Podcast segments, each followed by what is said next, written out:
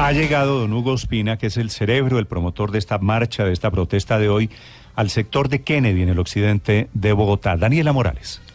Hola Néstor, buenos días. Nos encontramos en este momento con Hugo Espina, que precisamente pues nos está contando hasta ahora. Primero, don Hugo, pues contémosle a los oyentes, a las personas que están saliendo en este momento a trabajar uno, cómo está el servicio y dos, cuál va a ser el plan Tortuga que ustedes van a adelantar, por dónde van a ir, qué va a pasar hoy. Bueno, eh, primero, no es un plan tortuga, vamos a marchar personas adelante y nuestros taxis atrás. Y Néstor, referente a, al cerebro, pues mire, los convocantes al paro son el compañero Manuel Gil y el señor Herminzo Bermúdez. Ellos me llamaron a, a que me solidarizara con el llamado de ellos a, la convocatoria. Pero, don Hugo, espere, acláreme, ¿ustedes van caminando y los taxis van atrás? Correcto, sí, señor. ¿Y eso no le parece que es operación tortuga? Mm, pues así marcharon los maestros y pues los carros van detrás de la gente. Los, los maestros marcharon a pie, nosotros vamos a marchar eh, a, pie y nuestros carros detrás. ¿Cuántos carriles van a ocupar ustedes? Eh, un carril, vamos a ocupar un carril eh, Néstor, hubo una, como una molestia generalizada porque había un grupo muy radical que quería bloquear vías y hice vías de hecho. Yo fui muy enfático en decirles si esa va a ser la conducta que se va a hacer, yo prefiero dar un paso atrás. Ah, pero usted, don Hugo, ¿usted es de los moderados? Siempre he sido moderado, Néstor, porque desde que existe la ley 1142 de pequeñas causas, jamás volvimos a bloquear una vía en, Bogotá. Néstor. Don Hugo, ¿quién, ¿quién pinchó la tractomula en la 13 hace unos minutos? Néstor, la verdad no tengo ni la menor idea hasta ahorita que me estaba comentando Daniela. Y nosotros, si hay pruebas de que fue un taxista, pues él ya sabe, nosotros les dijimos, incluso yo les envié un audio a todas las bases diciéndole qué decía la ley 1142 frente a un bloqueo de vías. A cada uno le mandé la ley. Entonces no pueden decir que es que hubo un desconocimiento y que nos iba a decir que, que, que es que yo no sabía. Pero Néstor, yo estaba escuchando atentamente al al señor secretario. Mire, la verdad, Néstor, usted me va a perdonar lo que le voy a decir. Señor. Pero es que la mediocridad de esa Secretaría de Movilidad ya no aguanta más. Néstor, son tan mediocres que tenían plazo para firmar el decreto el 29, el 30 de agosto, eh, para hacer los comentarios, para que los taxistas dijeran en qué estaban de acuerdo, sí o no. Néstor, es increíble. Si usted mira el decreto 456 que firmó el alcalde, lo firmó el día 29, pero el día 30 tenía los taxistas para hacer los comentarios en qué estaban o no estaban de acuerdo. Hay un desafío, un desconocimiento, una arrogancia del señor alcalde. Nosotros le dijimos al secretario, secretario, yo lo escuché cuando usted le dijo, ¿y quién paga la tableta? Néstor, se le olvidó una pregunta clave. ¿Y quién pone la aplicación? ¿De quién es la aplicación? ¿A quién le está haciendo el negocio, socio? Nosotros tenemos aplicaciones, Néstor, hace cinco años. Usted se sube al taxi, pide el taxi, le da el valor, le fija la ruta. Ya tenemos aplicaciones. No nos hagan incurrir en más gastos.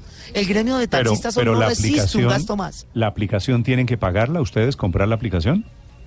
Pero, Néstor, mire, aquí nadie da gratis nada en Colombia, vale, Néstor. ¿Cuánto vale la aplicación, don Hugo?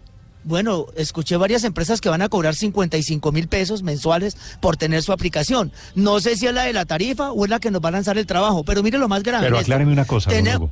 Acláreme una cosa que se la pregunté a Bocarejo y, y no, lo, no quedé con la respuesta clara. ¿Quién paga la tableta? Hoy. Néstor, el pendejo de siempre, el conductor asalariado.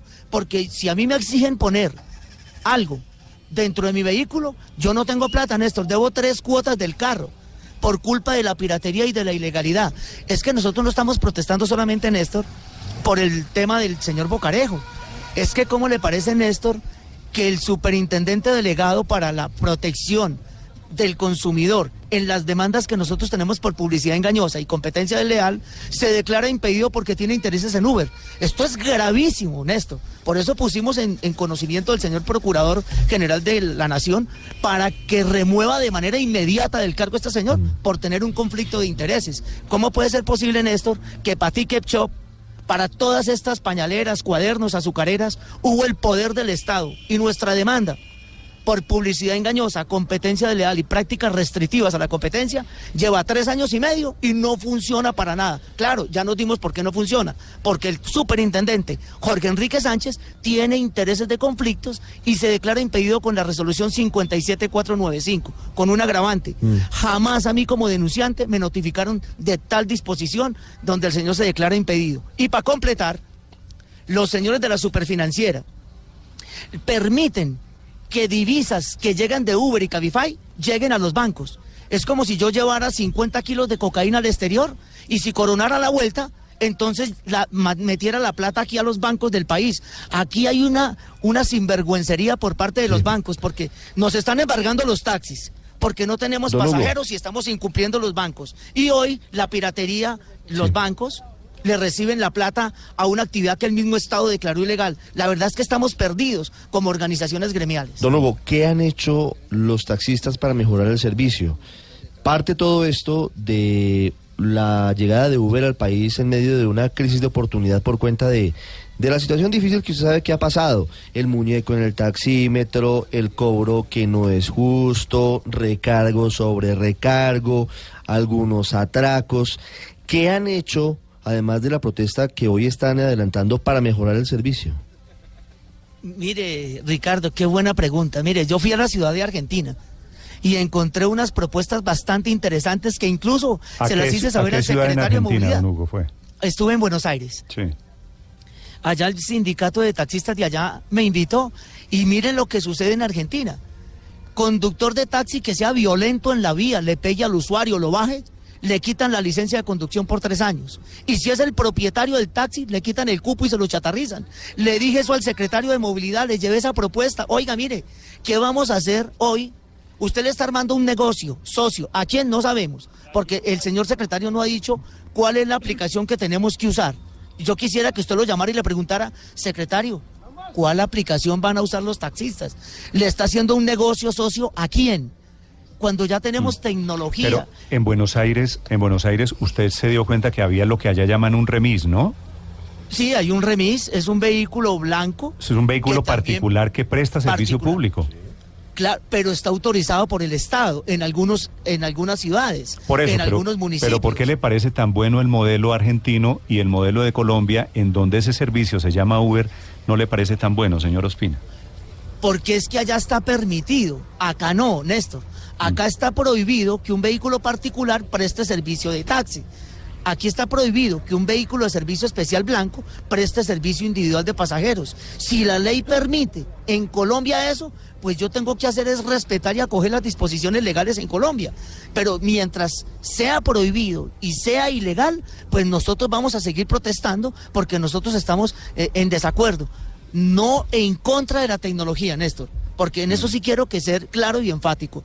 Néstor, mire, el secretario dice que puso esto porque los taxistas tenemos muñeco.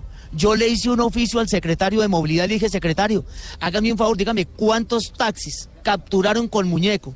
Dígame cuál fue el superintendente delegado para la protección. ¿Quién fue el que hizo la inspección de ese taxímetro y qué determinó? ¿Y cuáles fueron las acciones? Pero, pero, don Hugo, ha habido muñeco en los taxis. Permítame un segundo. Eso no se lo inventó Sigamos andando, sigamos andando. ¿Dónde está Manuel? Listo, don, Hugo. Señor. ¿Se, me perdió? No, es que lo que pasa es que hay unos policías que le están haciendo comparendos a los taxis. Entonces, pues el compromiso era esperar a los compañeros para que no hicieran fotomultas, ¿listo? Sí. ¿Le, ¿Le puedo hacer una pregunta final, don Hugo? Las que usted quiera, Néstor. Don Hugo, de todas las lecciones, de toda esta gran pelea alrededor de Uber y el taxímetro y el muñeco y las plataformas, ¿ustedes los taxistas, don Hugo, han decidido cambiar en algo? ¿Han entendido que debe haber una reflexión, que deben mejorar el servicio, que hay que moderar eh, las tarifas, que hay, hay que legalizarlas, hay que regularlas? Mire, Néstor, yo siempre lo he dicho públicamente todas estas situaciones que le han venido sucediendo al gremio de taxistas son oportunidades para el gremio y por eso tenemos propuestas bastante interesantes. ¿Y cuáles son esas propuestas, don Hugo? Bueno, las que estamos esperando que nos diga el señor secretario si las acepta o no. Estamos diciendo cuáles son las sanciones. No, pero yo le estoy hablando de otra cosa, don Hugo. ¿Por mire, los taxistas, capacitación. Mire, ya los taxistas, están capacitando. Siguen en el tema. Néstor, ¿me permite, me permite un segundo que es que aquí van a comenzar a molestar aquí a los conductores. Ya, ya, ya seguimos hablando. chao. Bueno, vaya, vaya, tranquilo a arreglar sus problemas. Entiendo. Néstor.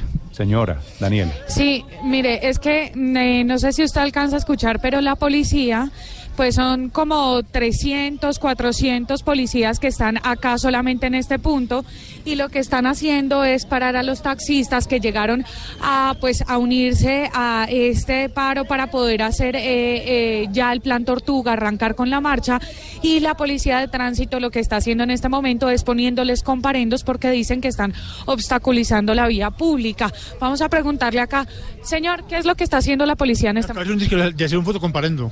¿Por qué? Porque estoy mal parqueado.